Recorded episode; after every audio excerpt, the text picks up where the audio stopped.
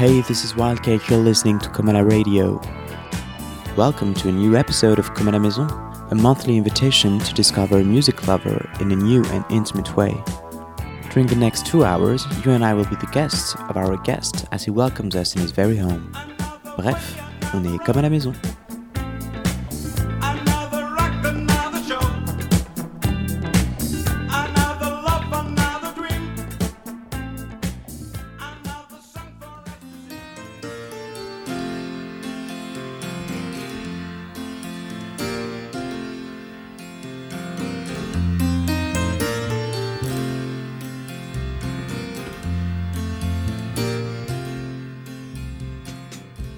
Are in London for this 15th episode of Comme à la Maison. We are in uh, the east part of the city and we are at Esa's place. Thanks for having us. No, my pleasure. Thanks for, for coming, for stopping by while I'm chilling. so we're gonna be together for two hours. What's your story to begin with? How did you arrive in London? um, yeah, so uh, firstly, thanks for uh, having me on this uh, Kumala Radio special edition. Uh, sharing a little bit of an insight into my world. I'm Esa Williams. I'm uh, from South Africa, from Cape Town, South Africa. Uh, and uh, yeah, I think over the past couple of months, since I'm also preparing a nice little interesting documentary that our audience might see soon on the social media about my life. So I don't want to maybe talk too much about my life. However, I am South African. I've lived here in the UK for the past uh, uh, 15 years. Uh, I arrived here in 2004 and I arrived in Scotland in a place called Aberdeen. Uh, I left uh, Cape Town uh, in the summer and I arrived in Scotland in the winter. And I didn't have a lot of clothes. So I was on the verge of turning around and flying back home. but uh, yeah, I am 15 years later, uh, and it's been a, an incredible journey. And I think um, part of what I think uh, my uh, my what, I would like to share today over these next two hours is little snippets of of that journey uh, from my time arriving uh, in, in in the UK, and maybe looking back at some. Um, some parts of my life uh, that I don't talk about that often, perhaps. Uh, also, uh, growing up in South Africa, in Cape Town, um, uh, the experiences, and also since I've been there recently, looking back at South Africa and, and, and, looking at how things have changed, maybe not really changed, but how things have not gotten any better since I left. Um, I'm still very much South African Cape Townian, as you can hear. Uh, but uh, yeah, sometimes when I go home, I'm, I'm often sad to see the state that most of my South African people, and I'm talking across the board from white South Africans to the colored Cape colored South Africans, which is my origin. My ancestors were were the Cape Malays that were, were the Malaysians that were brought to the Cape uh, through the, the through the Dutch colony, and also the indigenous people from the from the southern part of of, of, of Africa. Uh, South Africa, the Bushmen, uh, the Khoisan, uh, and then also the tribal uh, Zulu, Xhosa, and all the Bantu tribes and, and, and, and all that. Uh. so um, yeah, that's a little insight into into into me there. That's a nice uh, start for talking about your history and specifically about your musical journey. yeah. Could you say it started uh, when you when you grew up in South Africa in Cape Town? Yeah, I think with most artists, DJs, and musicians, there is some sort of influence as uh, from your childhood, uh, especially the environment that you're growing up. If you're growing up in an environment of uh, where there's music being played, or your family are musicians, and uh, as you know, or as many of our listeners may not know, that in Cape Town we have a rich uh, musical culture, and this stems from slavery, of course. And growing up in that environment, I used to watch my family members dancing in the streets, having their faces painted in carnival because we've got a big Cape Car- Cape Carnival. Uh, but I would say the biggest influences was uh, watching my dad and my cousin. Uh, both of them are not with us anymore. Both of them were killed tragically in South Africa by, uh, yeah, with by by by by guns, violence. Um, and they were both DJs, and they were the biggest inspiration because I used to watch them playing music to uh, to uh, an audience, to families, weddings, private parties, and that was my first experience to see someone using turntables and a mixer and a sound system and watching an audience or watching people dance to somebody playing music. For me, then it was just, ah, this is just fun, people having fun, and I didn't look at it as a as a, ever a career prospect or even me getting into music or DJing. But I would say that's how I got into it. And then also my father's uncles, uh, they were all self-taught jazz musicians. So they played at there was uh, in our local area, in our local community, there was a, a, place called the Golden, or the was it the Golden Finger, in Athlone, a jazz club, and they played there. And then again at family weddings and private functions. I remember my first time playing percussion was behind the curtain while my dad's uncles uh, were playing uh, all the the traditional South African jazz too. There's this form of South African, I wouldn't say jazz, yeah, I guess it stems from that. It's called lang arm, long arm, and it's a specific dance that they do. Uh, and the, the saxophone is very prominent in that sound. Um, and I remember playing along with them behind the curtain. I didn't want any of my family to see me. so I guess yeah, there was a, a, lot of that, and that influenced me. And I guess after my father was was killed, uh, made me realize, oh, wow, okay, life is short and uh, one day after school i just decided to go into the garage where we stored his equipment. Because we were going to sell all this speakers turntables and and i don't know for some reason something i just felt curious that day and i started connecting amplifiers and speakers and turntables. And i took a record and i put that needle on the record. And i remember it clearly and played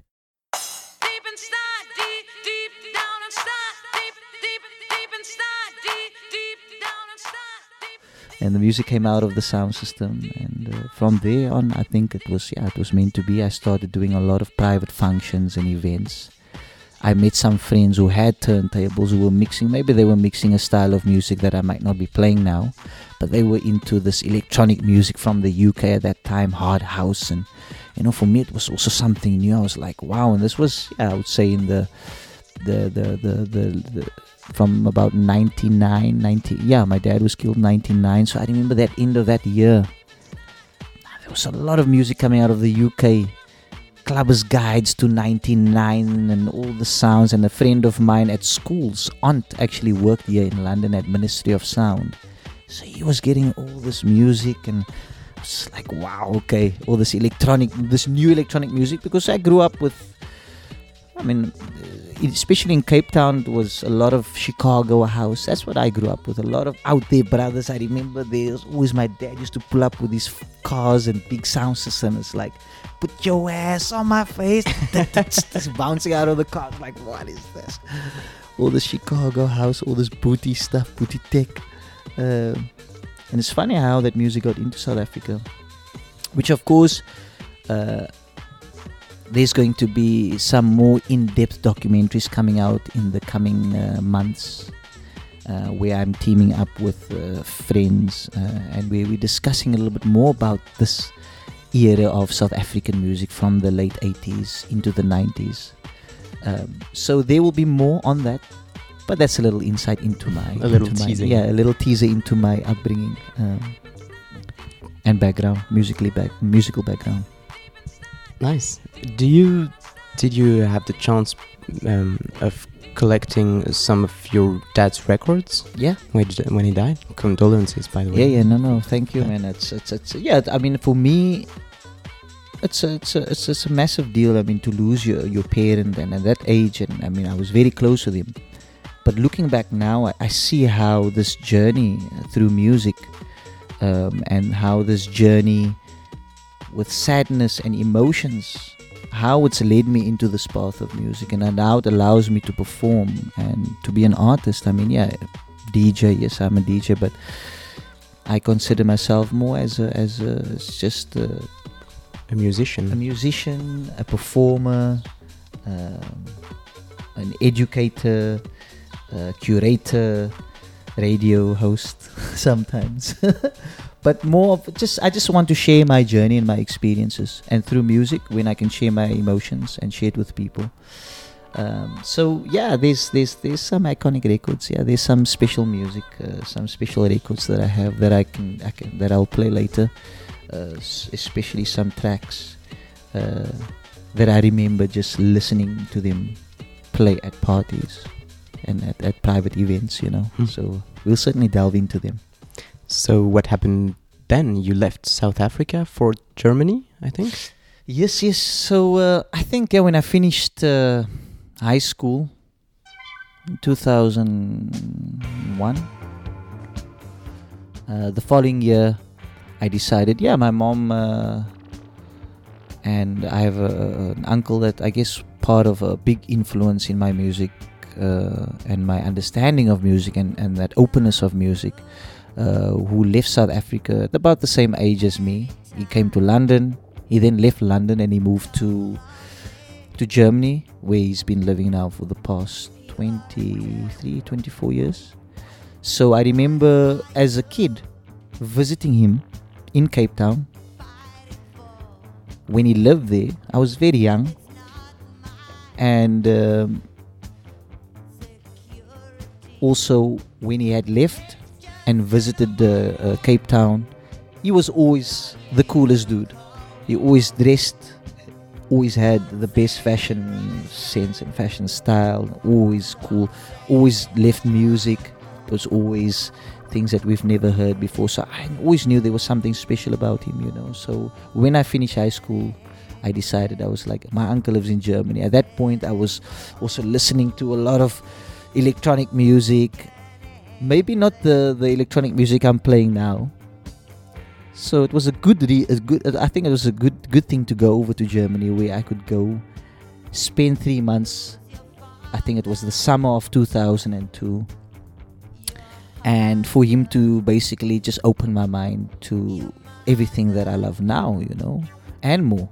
Uh, sitting on in his lounge on the on the floor, listening to all sorts of music, from Marianne Faithfull to Portishead, that's where I also discovered all the amazing chill out stuff. So um, Nightmares on Wax, and the first time I also listened to Portable, which is a South African, which my uncle also kind of grew up with in our same area. He's, he's, he's from the same area that I grew up, or my family grew up in South Africa, in Bonteheuwel.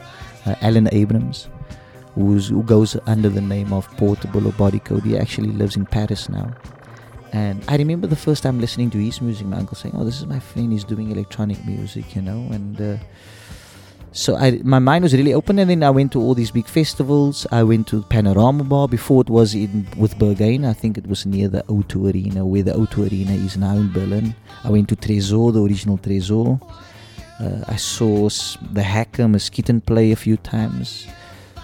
But I was in Frankfurt. I was based in Frankfurt, so almost every weekend I would go. My uncle was working at a little cool bar, and after the bar I would chill there, and then I would go to the U60, which was just down the road, and there I would see Chris Liebing, Sven, so many amazing DJs play like to intimate crowds. You know, you see Sven and all these Chris Liebing now play to thousands of people, but then I went and it was like maybe 150, 200 people in a basement in an old subway. Mhm. And uh, I think there my mind was really, really open to electronic music, uh, more so than I've ever had, even with my father. Yeah, my father, I didn't have that time to chill with him and ask him about music, which I wish. My cousin, uh, Kamruddin, uh, he was with my dad, but he had his own life issues and things, and we didn't have that much connection as I grew older and I left South Africa to move to the UK. So, you know, my one wish was, you know, that I would have that opportunity to sit with my dad and just listen to records with him and listen and ask him, "Yo, man, why, why, why did you play? Why did you get this? Why did you get into Mm. this music? Why did you, why did you even get into having a sound system? You know, Mm. amplifiers and mixing discs and what what was the catalyst for that you know so um so yeah I, the, the, the, the i would say going back to the to to a big influence part of growing up with my father and my cousin musically would be my uncle yeah in germany and and, and, and all that education i got from him So, and at that time you were studying uh, sound engineering. Yeah. yeah. I just uh, I, actually didn't I wasn't studying it was when I left Germany because that was the point where my mom was like maybe your uncle can help you decide what you want to study or do something at least you know um, and that's when I decided okay I go back to South Africa I'll go study sound engineering which I'd done until 2000 and uh, yeah about the end of 2004 and that's when I got this opportunity to come to the UK. South Africa and the UK had uh, an exchange uh, program where young South Africans could come and live here in the UK, um, and they could uh, work and have a holiday. This was like a working holiday, two years Nice. working holiday. So I took that opportunity. And I worked, and that's when I said I left uh, South Africa in summer and went to Scotland in winter. It was very cold. but yeah, I went over and I started knocking on people's doors selling gas and electricity.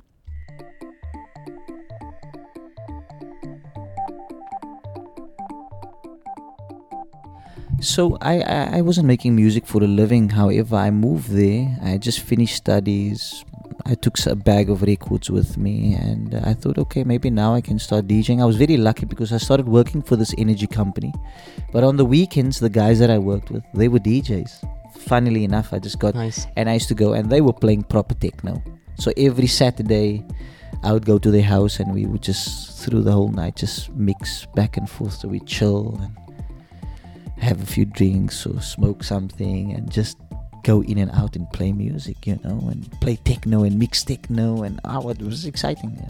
It's also where I first got to to know a bit more of the UK scene, Dave Clarke and Intec Records and I remember that time. So that's when I just and that was in Aberdeen, and that's where I lived for about a year and a half, two years. Uh, and then I moved to Glasgow from Aberdeen. So yeah, I started DJing, doing a few interesting things. But that move from Aberdeen to Glasgow was, I guess, another game changer. It Opened my mind to a whole new world, and to Glasgow, which is a city that is rich in a lot of musical culture. Soma Records, the Sub Club, Optimo, and all this whole new young musical uh, scene and DJs that are coming out of Glasgow Denis Sulta, Jack Master, Jasper, Ida. Wow. So I got a lot of education there. 11 years in Glasgow. 11 years in Glasgow. 11, Wow. No, 10, almost 10 years in Glasgow. Not 11, 10 years. Or 10 years in Scotland, sorry. About 9, 8, 9 years in Glasgow. Wow. What a crazy journey there. I'm just thinking about it now. But what a, what a, what an opportunity to to to uh, listen to some yeah like I said the best DJs every week. And I was at the sub club. I was part of the residency apprentice residence. I was doing the PR later then doing PR management. Um, and got all my education how to build a night how to build a you know a vibe. However maybe needed a change. I needed something new and fresh in my mind and in my life. So then I, I thought, nah, I need to I need to maybe focus my energies on, on, on looking back in my roots. I always wanted I mean I always done that. The first time I moved to Scotland I was buying uh, percussion ornaments because I can percussion a bit, yeah, growing up. And I went to the clubs and I said, yo, can I DJ? But instead of me just DJing, I'll play some percussion while I DJ, make a bit of a show.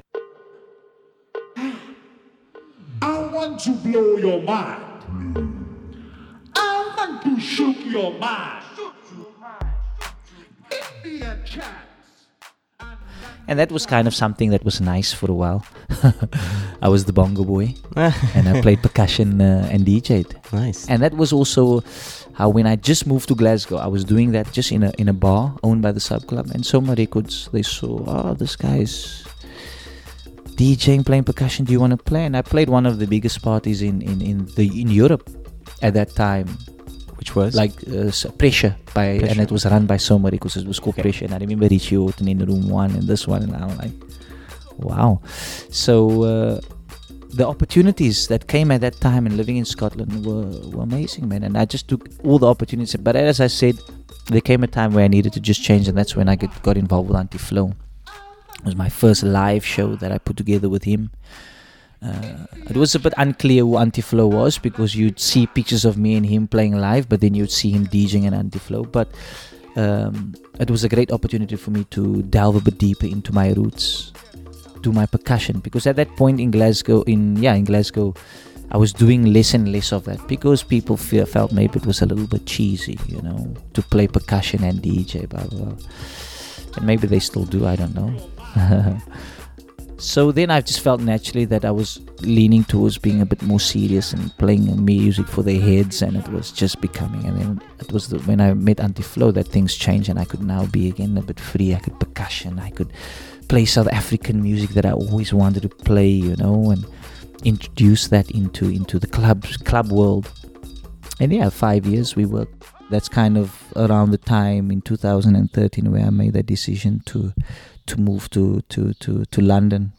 Uh, because we felt that that sound was getting there was a bit more traction people were getting more open to this music from outside of just the UK and America and just house and techno, you know. And there was many other people doing it. As we started, we started connecting with people in France, Mm. Mawimbi. We started connecting with people in Canada, in the Netherlands, all over, you know. And that really opened up a whole new uh, musical experience, which was again another catalyst to where I am now musically. You know, getting involved with all these interesting projects and. Um, now that I feel that I'm in a situation where I can take all that influences musically and uh, those experiences and friendships and put it into what I do now in my performances and in my music.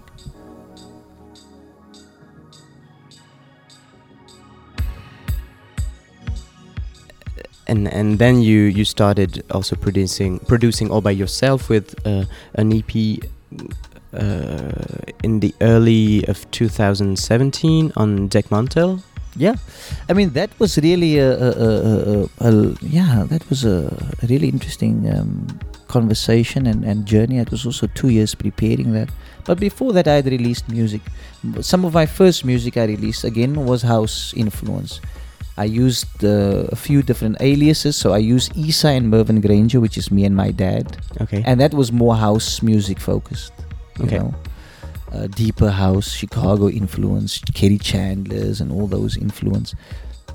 And then stuff that I done solo over that time was also taking influence from a little bit of house, but there was always something about when I created something, I always wanted to make something a bit more interesting in the arrangement. So whether it be uh, polyrhythmic uh, percussion or hi-hat or rim shot or whatever you know. I always felt that i needed to bring something that had that percussive groove. Even though i could play basic percussion i never felt that i needed to uh, to put that into my music you know so obvious you know like yeah put bongo or percussion or whatever. But i always like to kind of have some sort of element where something was maybe just playing out of out of sync like like i said like a Mm. syncopated or a, a, a different time signature within a, a 4-4 structure Yeah. so I I, produced music from the first time I moved to, like I said, from Glasgow. It was a small independent label, a guy by the name of Barry Jackson. I did some house stuff. A lot of that cat- catalog is not on, on online anymore. Mm. Took it off, but that was some of my first tracks that I produced. Then in Glasgow, while I was living there, I wanted to start a label. I was sending music to labels, or I felt that maybe there was I had this anxiety sometimes when sending music to people and people uh, maybe not right yet or it's not ready for my label. Yeah, okay. There's certain people, and most of the feedback I got was constructive. It was never really negative. However, me as a as a young producer that wanted to make music. At that time, I think SoundCloud was the perfect platform to put your music up there. And people wanted to give good feedback, you know. Mhm. Yeah, maybe there were some people who say, "Oh, cool." If they did had negative feedback, they would maybe not s- respond. They wouldn't write anything. But there, you could put a new track that you just finished this week, and you got people already giving you positive feedback. And then through that energies, I thought, um, let me try and start my own label. I mean, a label was just yeah an opportunity, uh, my own platform to put music out.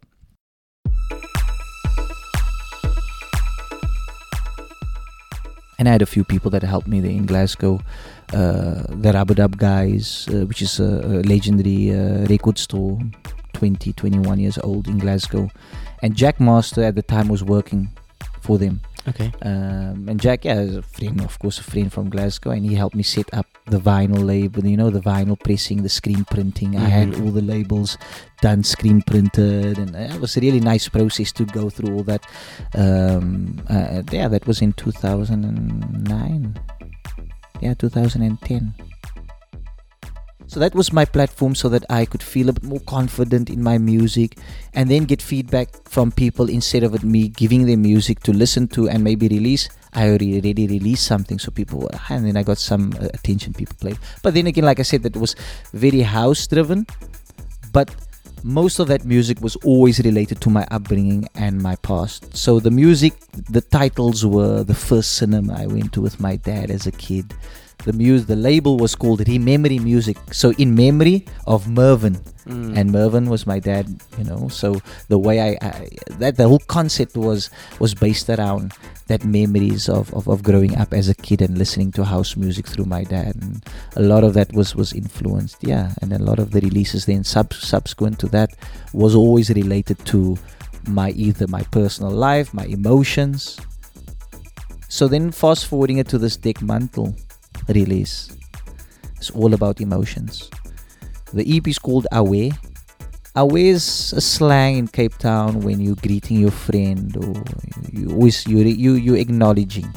You know, away brother, how you doing? You know, like away my bro. That's how we would say away my Mhm. bro. So that's acknowledging, but also creating awareness. Yo, yeah, Ah. brother. How are you? Yeah, I am. Yeah, yeah, life's good now. Everything's cool. And it's always that uh, uh, sort of catching up, catching up with someone, catching up with a friend. Away, my brother. Away is always a, a positive thing. So away was, of course, the for me the natural thing to create awareness, but also away represent my people. the music is experiences uh, and uh, moments that I can never recreate. The track Blast is a moment, it's a situation, it's a energy that I will never be able to explain in words or recreate. All you have to do is listen to the track, and that will tell you everything that you need to know. In the right context, it can blow your mind. Mm. in the right, yeah, with the right sound system. Uh, yeah, uh, again, it's just everything that relates to what I st- when I started making music and when I had the concept of having a label. I, I might not be doing much on that label now, Remember Music, because it's a full time job to have a label, and course, maybe my yeah. my my um, where I am at at the moment. Who knows? I could I could bring that back and maybe look at utilizing that as a platform for younger producers Mhm. that were maybe in the same situation as me and give them opportunities. Who know where that might go? But I would say, like I said, fast, fast forwarding it to the Dekmantel release it was a great opportunity to to share it with a broader audience instead of doing it independently. Dekmantel are certainly pushing the boundaries of, of music and, and, and opening people up to new possibilities in music, not just electronic music, which I'm uh, very grateful for. And yeah, that gives you a little insight into the music, into the releases. Yo, do you want to put a band together for Ata Kak?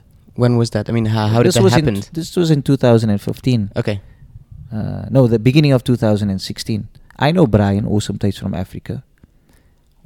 Auntie Flo and I, when we did the High Life Club night in Glasgow, we invited him and we, we got on. I spoke and we, you know, we just connected. I was very curious um, about his blog, And I'll tell you something that happened through that was even more interesting. But anyway, start first with the Ata Kak thing. so I then spent from 2014, uh, well, actually 2013, when I moved to London after Glasgow.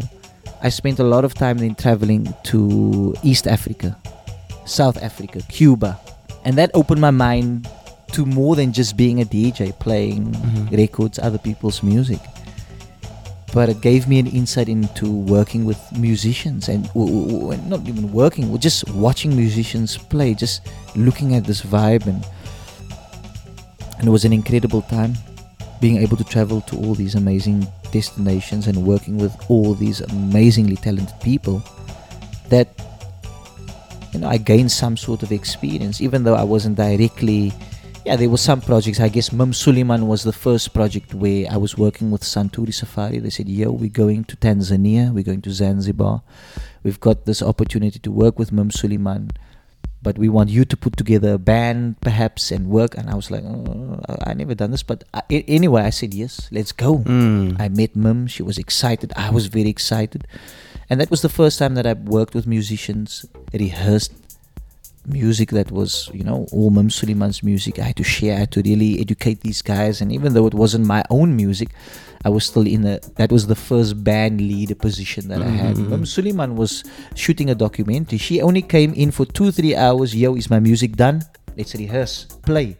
And if you didn't play properly, she would tell you, yo, sorry, we get someone else. She wasn't shy of doing that. So Mm.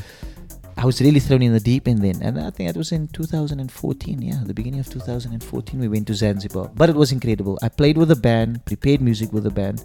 So this is where I gained all my experience. As a band leader. As a band leader. And putting together musical ideas, recreating new, uh, recreating, for example, Mim Suleiman's music from an electronic uh, perspective. Okay, here's music that Maurice Fulton produced, but how do we translate this into a live scenario? Where are we gonna get the synths? Okay, maybe we should just use it. Maybe we should make it a bit more groovy. We're playing to a different audience. Maybe we don't need to worry too much about making it electronic or, you know, sounding like Maurice Fulton production. But let's just get it proper, let it groove, and that's what we got. Um, so that was very exciting. So that gave me an insight into how to band manage and musically direct and all that. And then working with all the with the East African musicians, where I then created all the High Life World Series, Mhm. Uganda, Kenya, but then so many others. So many. I mean, at that time, th- that was just two releases. I, I felt that a lot of the music didn't need to be released. It was more just of sharing uh, ideas, not really, oh, I'm here in Africa now Mm. and I need to just make music so that I can share it and release it and make money off it. Nah. Yeah, we released two records.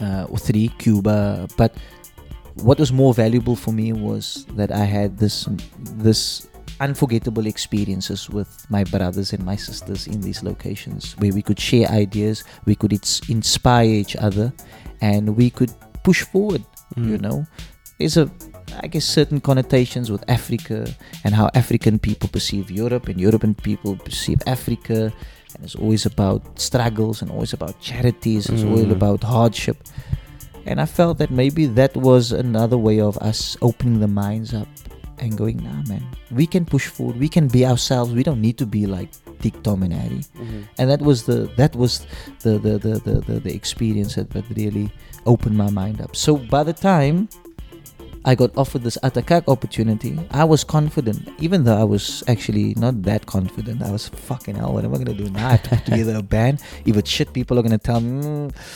And then I just met amazing people here in London. Shared with them the idea and the vision.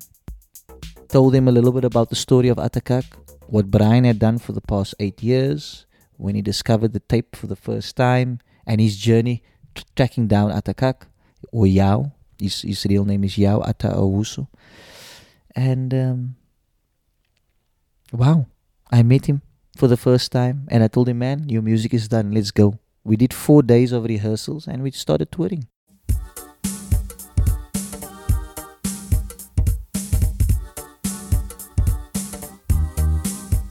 Three years later, we uh, just now in the middle of uh, our fourth tour or fifth tour played over 100 shows and uh, we're just looking at the the what's next. You know, we we're working out ideas of perhaps sharing new music and new ideas. But it was an incredible uh, opportunity to work with this with with with um, with this guy that's music has almost been you know that's music basically was lost he made a couple of tapes Mm-mm. and how his music has transformed a whole cult following and a whole new lease of life into his music and his and, he, and his life yeah.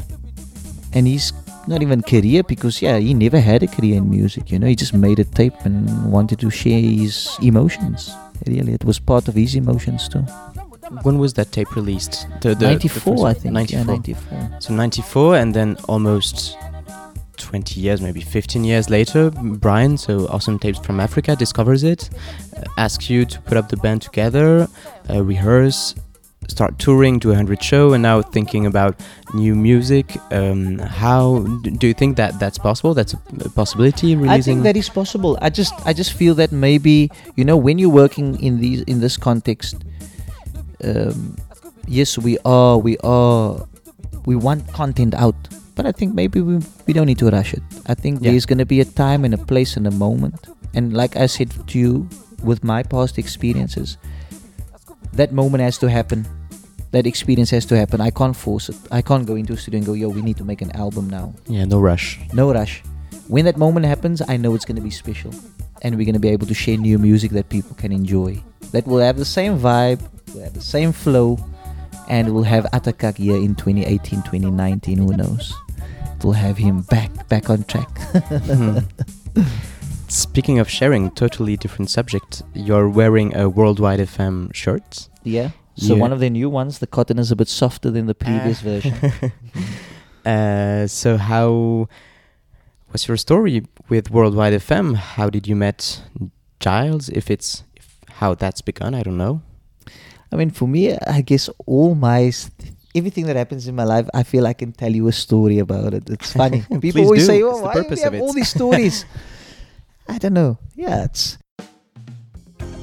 I guess it was. Uh, I, I I know Tristan. Tristan uh, has been working with Gilles for many years. I've met Gilles a few times when we played uh, with Auntie Flo at a few different gigs and festivals, but never really had a conversation with him.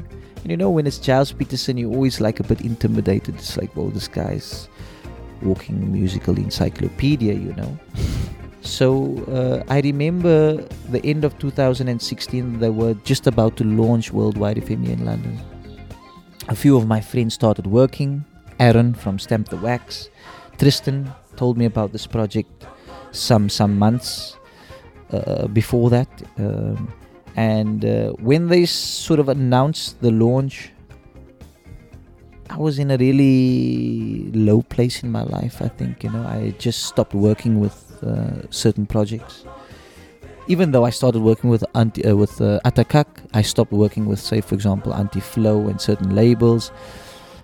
Maybe the, the the endings of those projects wasn't the best.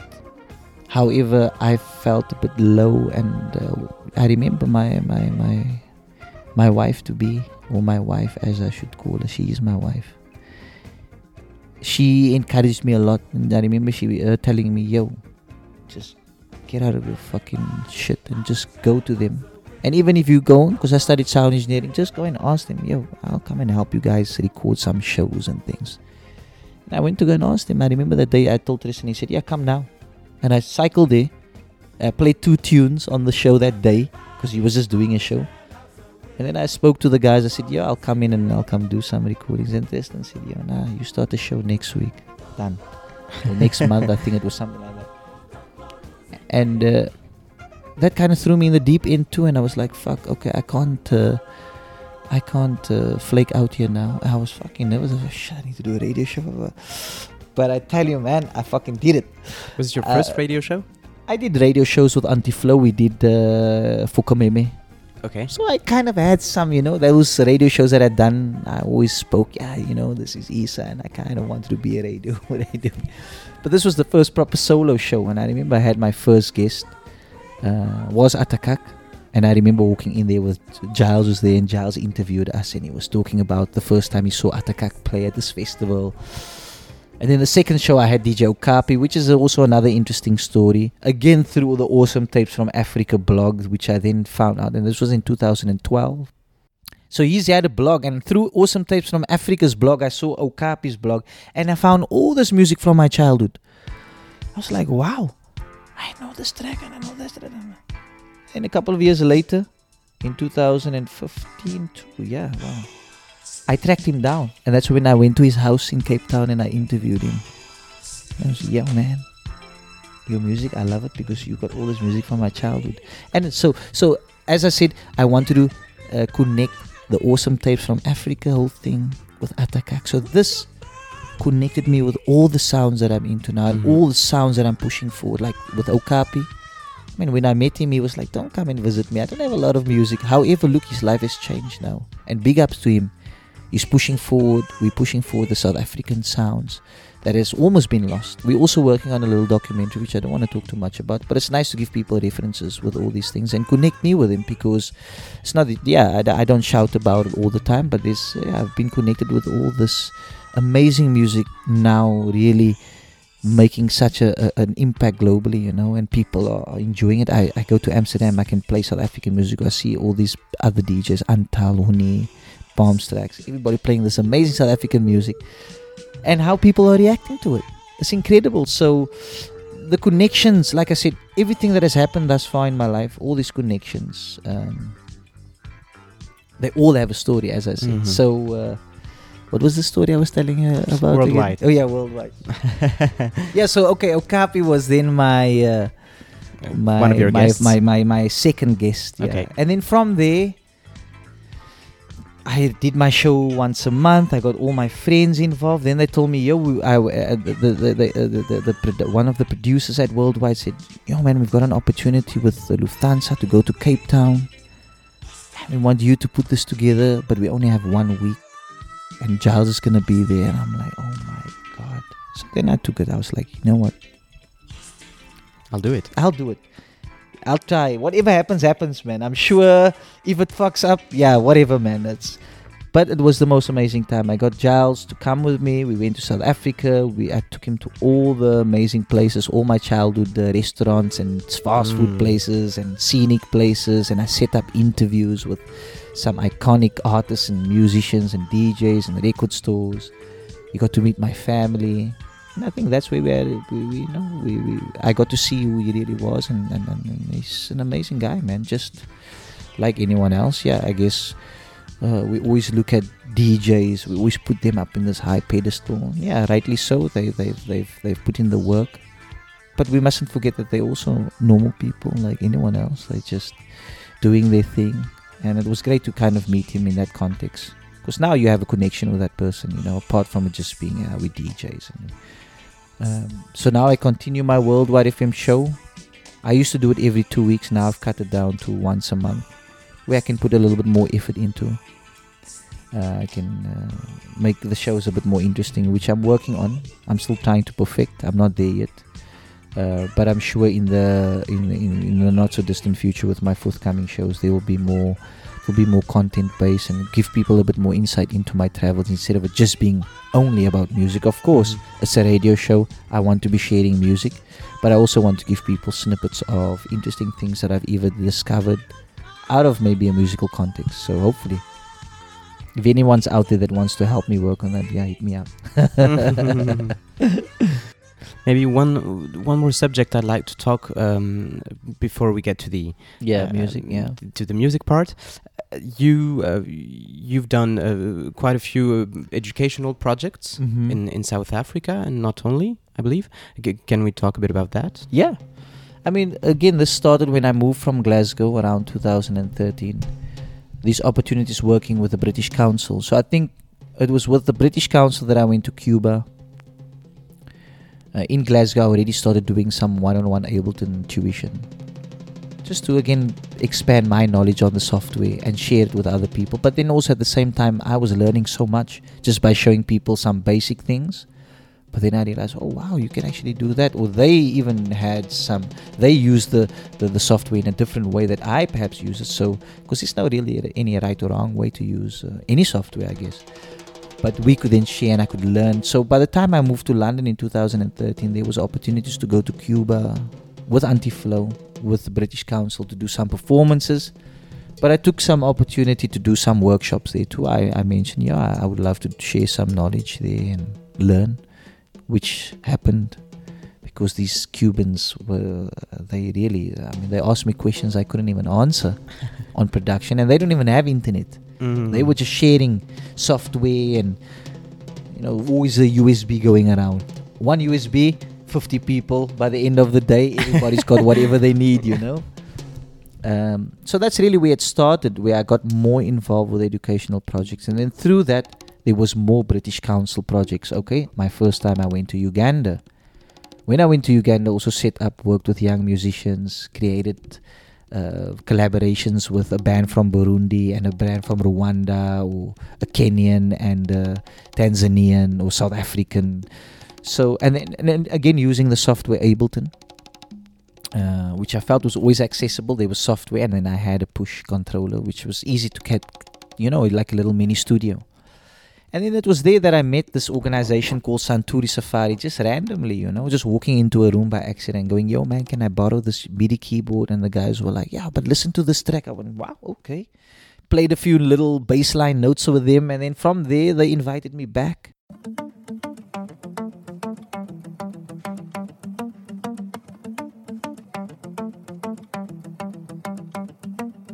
And that's when I started doing the Mim Suleiman project. I went back to Kenya. I did a project in near the Lake Naivasha where we we done the the the the track with Sarabi. But that was also again sharing knowledge, sharing ideas, showing people how to use technology. There was maybe two or three producers that I could sit with and go, "Yeah, okay, so this is the push.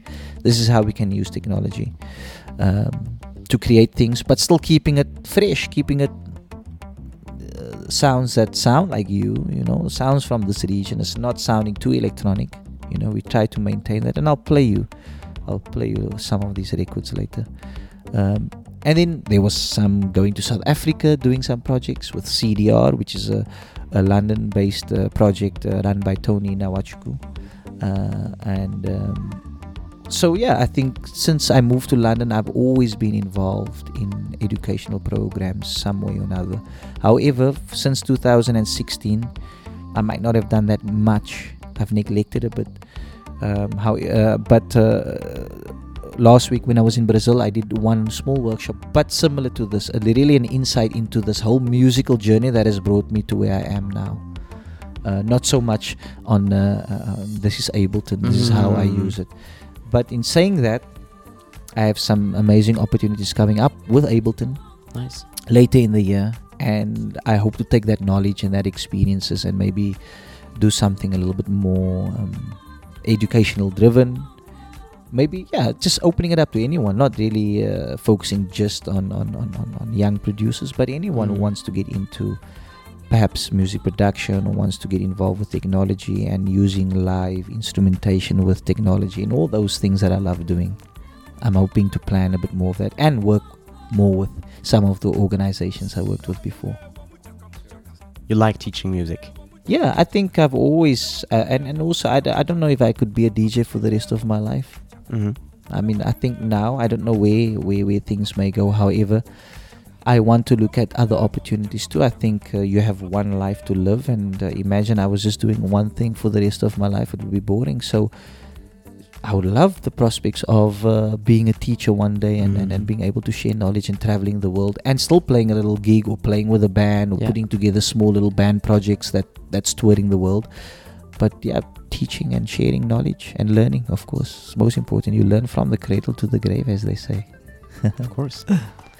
so let's switch to the sharing some music parts. Yeah, let's do that.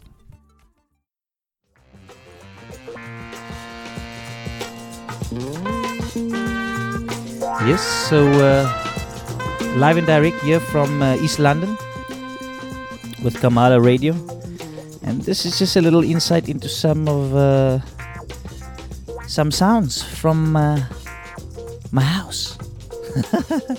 this one weather report since uh, it's a hot, sunny, sexy day here in London.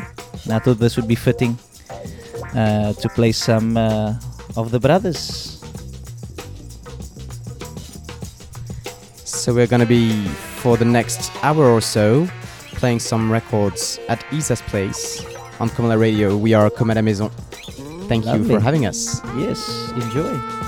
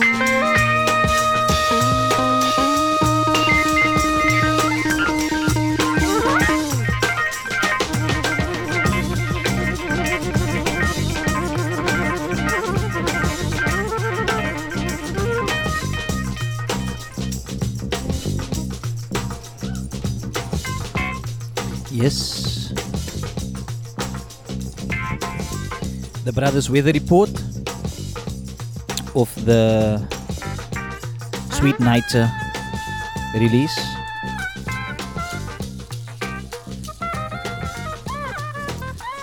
And keeping it sort of on the a bit of the jazz influencing. This next one is by a big South African jazz uh, icon. Before became Abdullah Ibrahim, this is still under his dollar brand um, alias. Before he moved back to South Africa. But as I was mentioning in the interview earlier, the South African jazz, the Cape jazz scene, was very influential uh, throughout the world, especially uh, Abdullah Ibrahim and many other South African jazz musicians. So I thought, yeah, play something off his uh, African space program. Since I'm always also fascinated by space, Africans in space.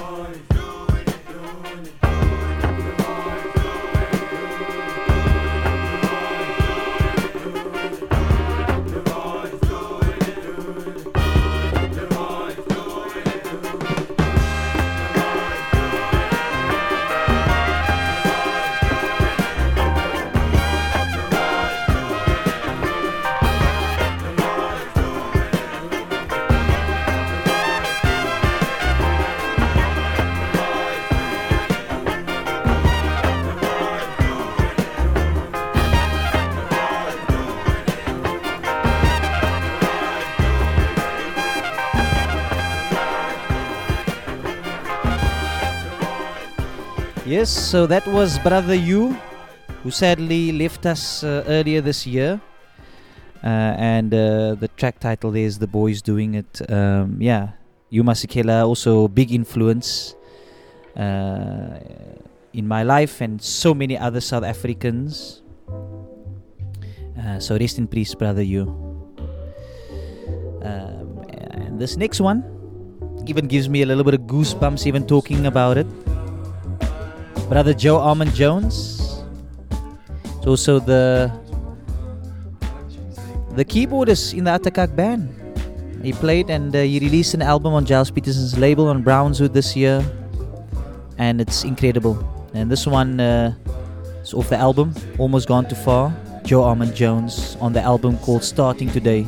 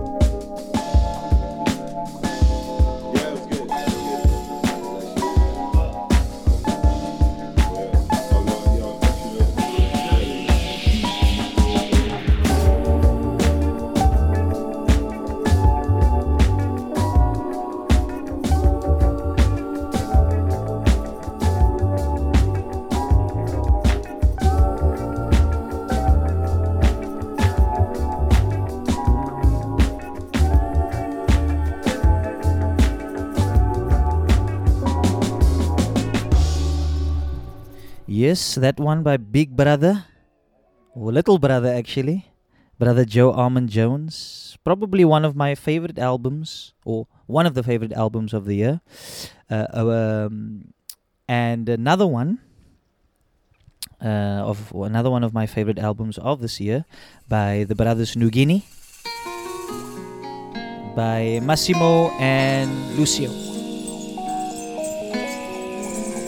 The Nuova Napoli. Nuova, is that how you pronounce it? Nuova Napoli? Nuova Napoli.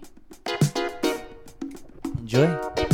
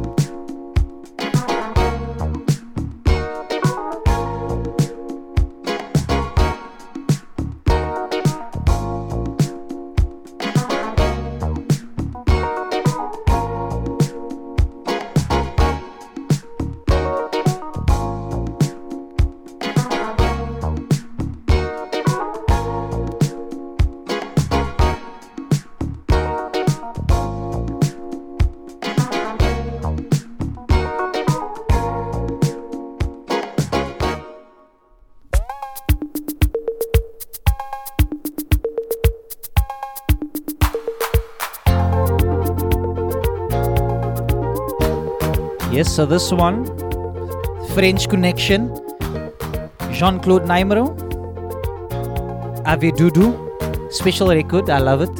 And also the connection to France, Kassav, all that Zouk goodness.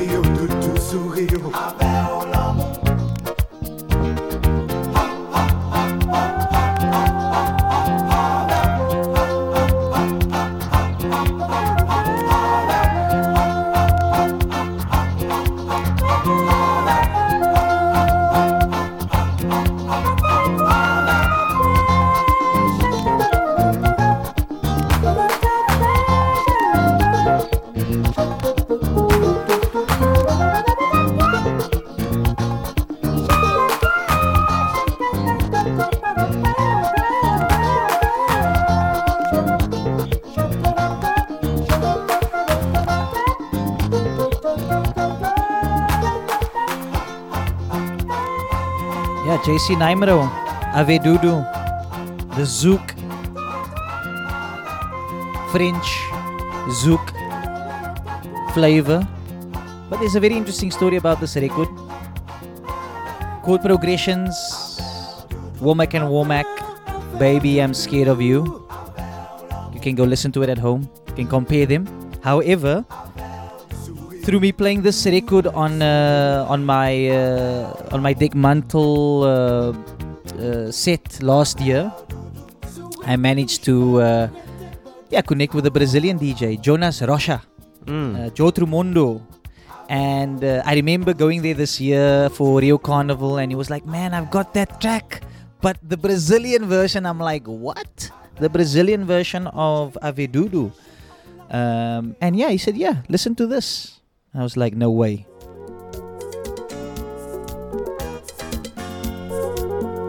So some Brazilians, they were connected. This is let tells us the story of the music was connected, even though they might not have heard uh, uh, uh, the Womack and Womack version. But this is Jean Claude Naimro's version in Portuguese.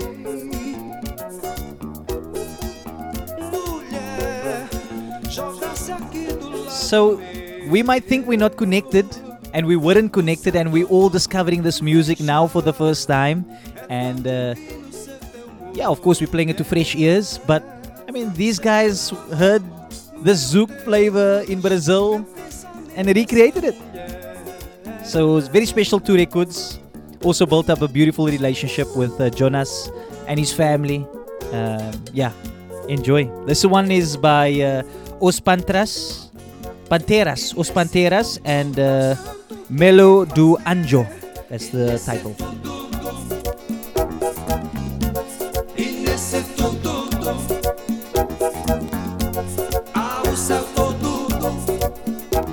Ser teu, ser teu é mais que ser um homem.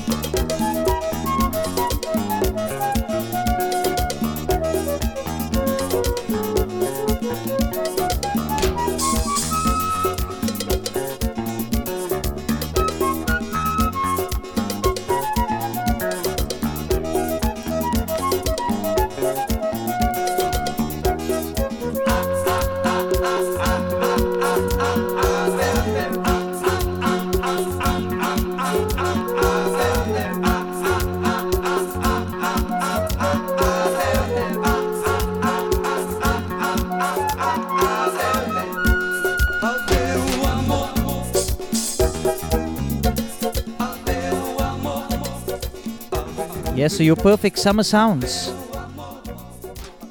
JC Naimro, well, Os Panteras version of JC Naimro, Ave Dudu. And uh, keeping on the Brazilian flavor, this one uh, is uh, Reflexu's uh, Mandela. Since uh, we're celebrating the 100 years uh, birthday of Nelson Mandela, this one was this released by Banda Reflexu's.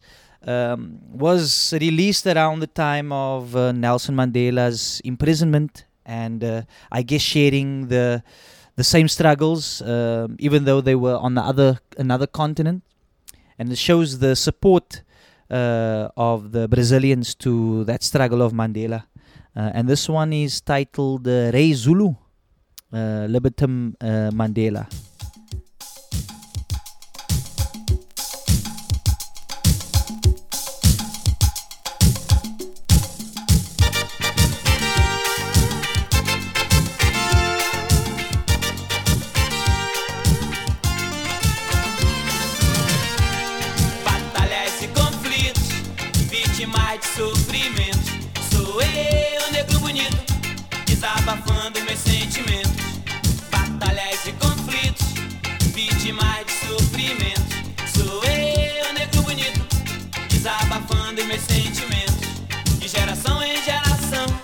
Que é discriminado negão. E hoje somos cultura, nosso grito de força é a nossa união. De geração em geração, que é discriminado negão. E hoje somos cultura, nosso grito de força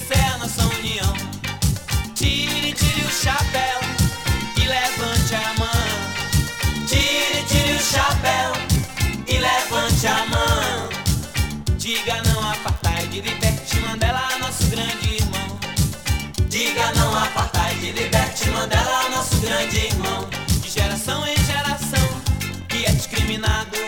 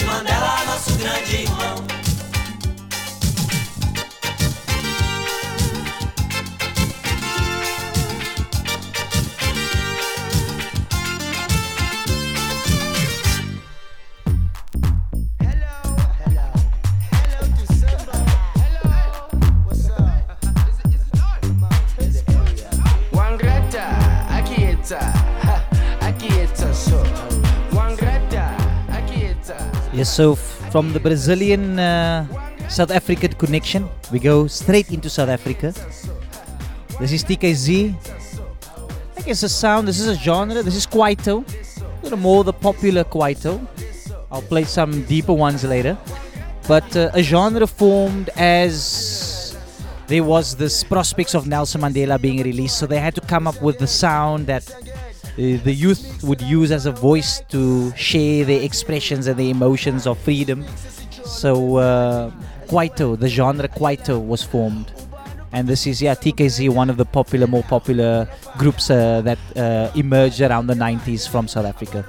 And this one is called Dlala Mapantsula. Pantsula also being a very traditional South African street township dance. I'll show you.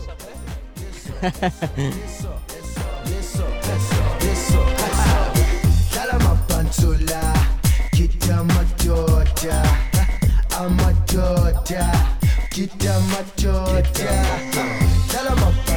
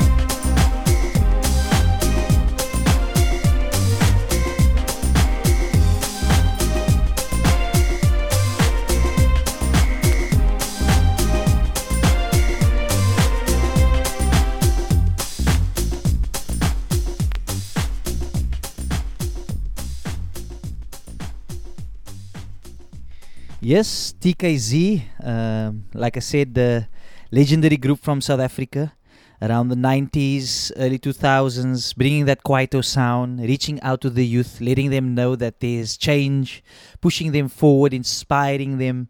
Uh, I remember as a kid uh, listening to that album relentlessly, over and over and over.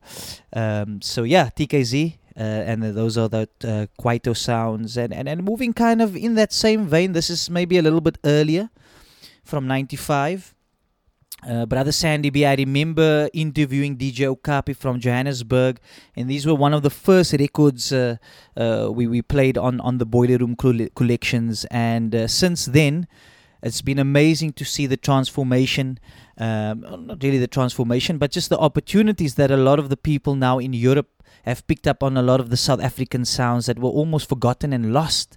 And actually going in and, and putting enough time to go and discover these artists and uh, it seems like Sandy B's career has also been uh, uh, revived, and he's been touring Europe with the uh, with a, a, a, a DJ and producer from the Netherlands.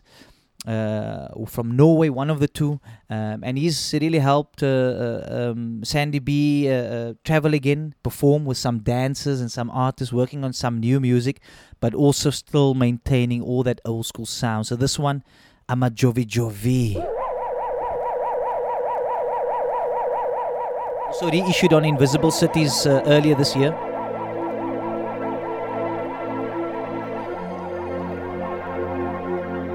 So it's nice to see these artists getting getting back or getting getting the getting the career they always deserved. You know, the opportunities they always deserved.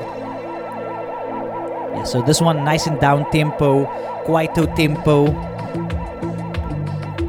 with that Chicago house influence. Let's see what it sounds like at 45 quickly. That's your that's your Chicago house. But what they did, they went 33 BPM instead of the 45, so that they could sing and rap.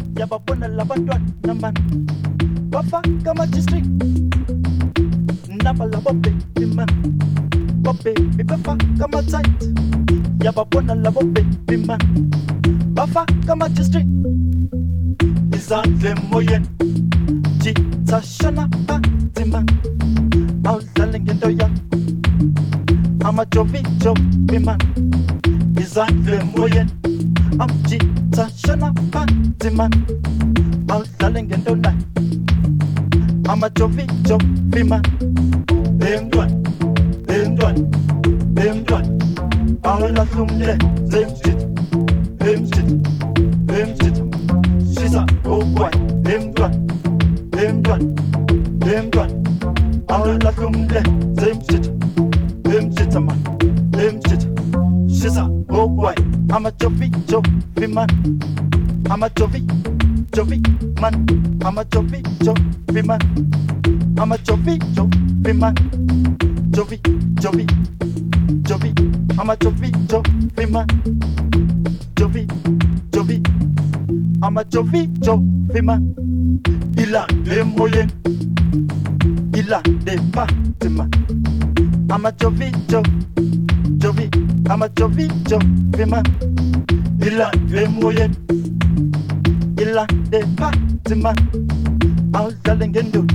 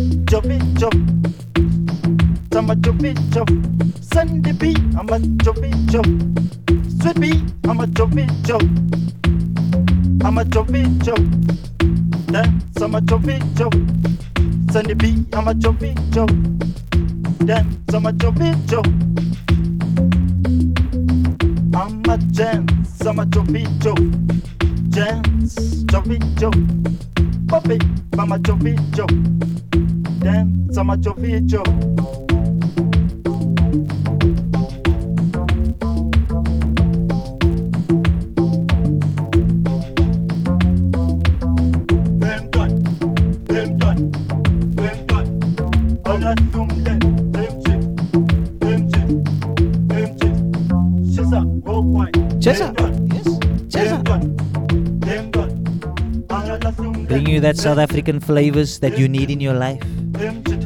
Everybody needs a little bit of South African down tempo grooves, mid tempo as they would say. But from the mid tempo vibes, we now go on to uh, another South African artist uh, by the name of Sinyaka, who also passed away not that long ago. I think it was last year. I did have the the, the, the, the privilege of, of, of, of performing alongside him or on the same venue, and, and, and me, I met him. Um, also, someone that was really out there, perhaps sometimes ahead of his time musically. Um, and around this time of the South African synth pop bubblegum era, a lot of these artists in South Africa were were sharing a lot of the hardships that were happening uh, in in the townships. Even though their music was marketed to the townships for people to enjoy, half of these people couldn't buy record players, so let alone buy the records. So therefore, there's a lot of records, and as I mentioned uh, earlier, also in the interview, that uh, myself and DJ Okapi are putting together some some interesting documentary and insight into this music a little bit more for people to just get some context, because music comes through a lot of hardships, a lot of struggles, a lot of a lot of everything. So this is just a little snippet uh, on this Komala special edition. Um, but this one uh, is Sinyaka. and uh, you can hear uh, a lot of the, the the everyday issues that they had to face. Um, so this one is Sinyaka,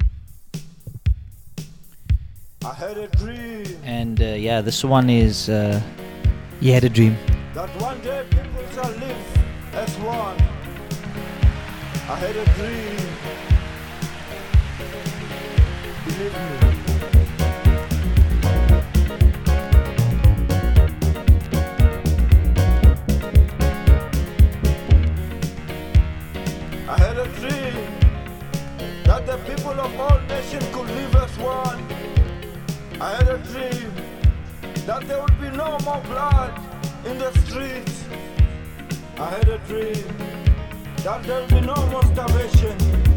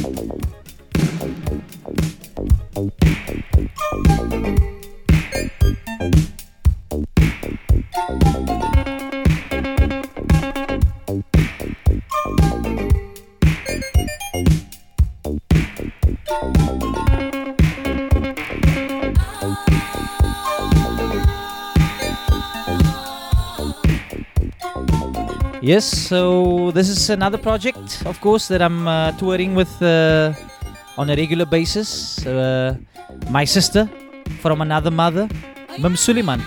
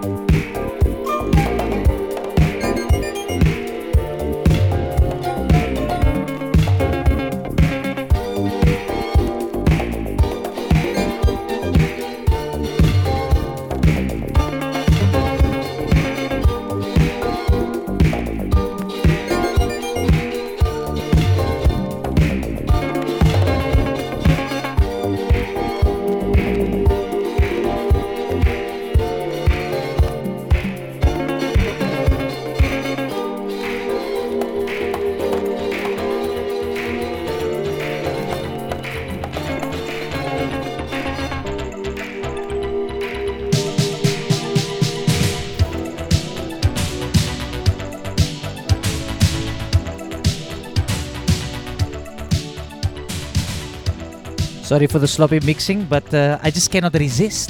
However, shouts out to the brothers Disco Martin for this one. Diva.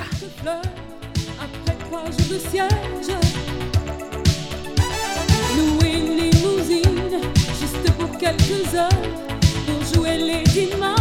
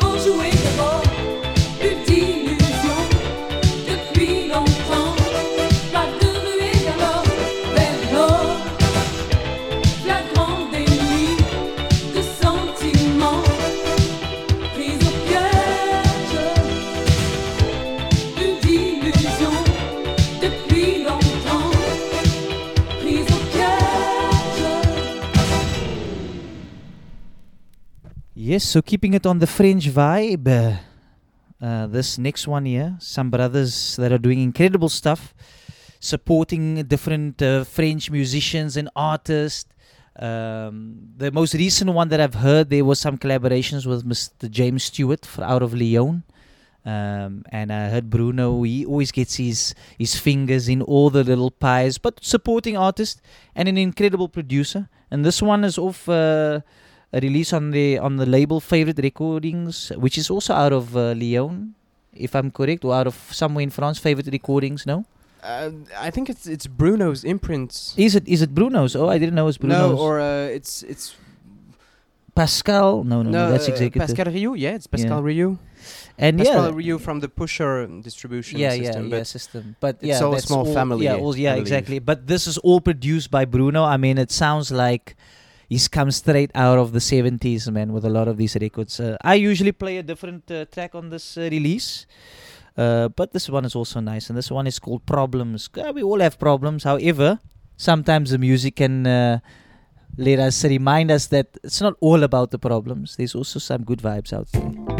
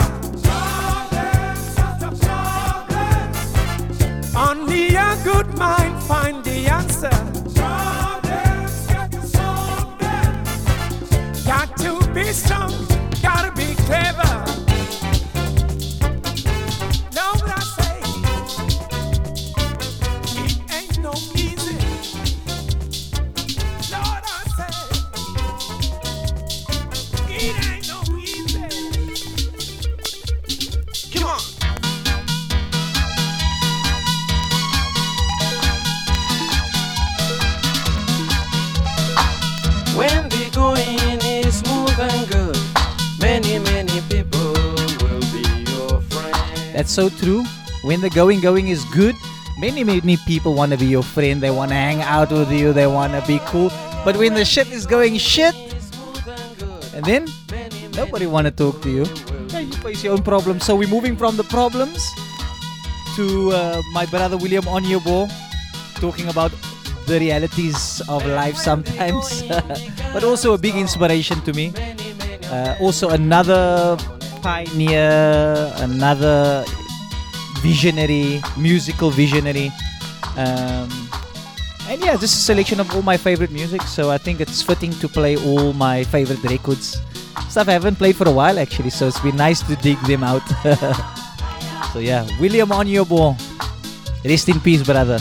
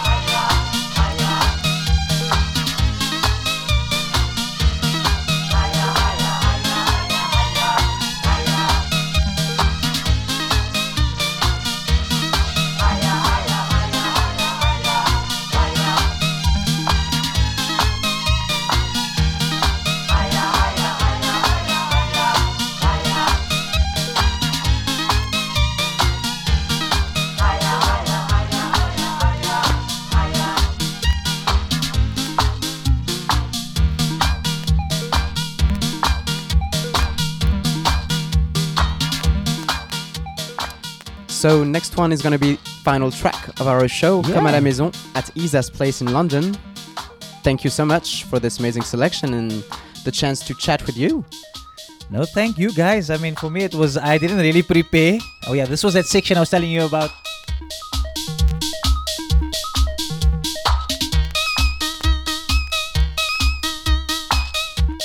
Yeah, thank you so much for for coming by and giving me the yeah another opportunity to share my stories and music and travels and everything and. Uh, yeah, it's always nice to share it. You know, you never know. Uh, someone out there could be listening, and it could yeah make a difference in his life or whoever. You know, so it's always nice to so. to share music. Yeah, that's what we all hope for for a better world to live in. Um, but yeah, man, thank you again, and um, thanks to everybody for listening. And uh, please come and visit me sometime. Come and see me play, whatever the case may be. always look forward to welcoming you. See you soon. See Hear you you soon, soon. brother. Yeah, you soon, brother. Take care. Thank you. Bye. Enjoy. Bye.